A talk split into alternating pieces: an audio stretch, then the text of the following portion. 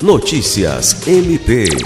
Nesta terça-feira, 2 de maio, o Ministério Público do Estado do Acre entregou à Defesa Civil Municipal de Rio Branco donativos para atender as famílias afetadas pelas enchentes na capital.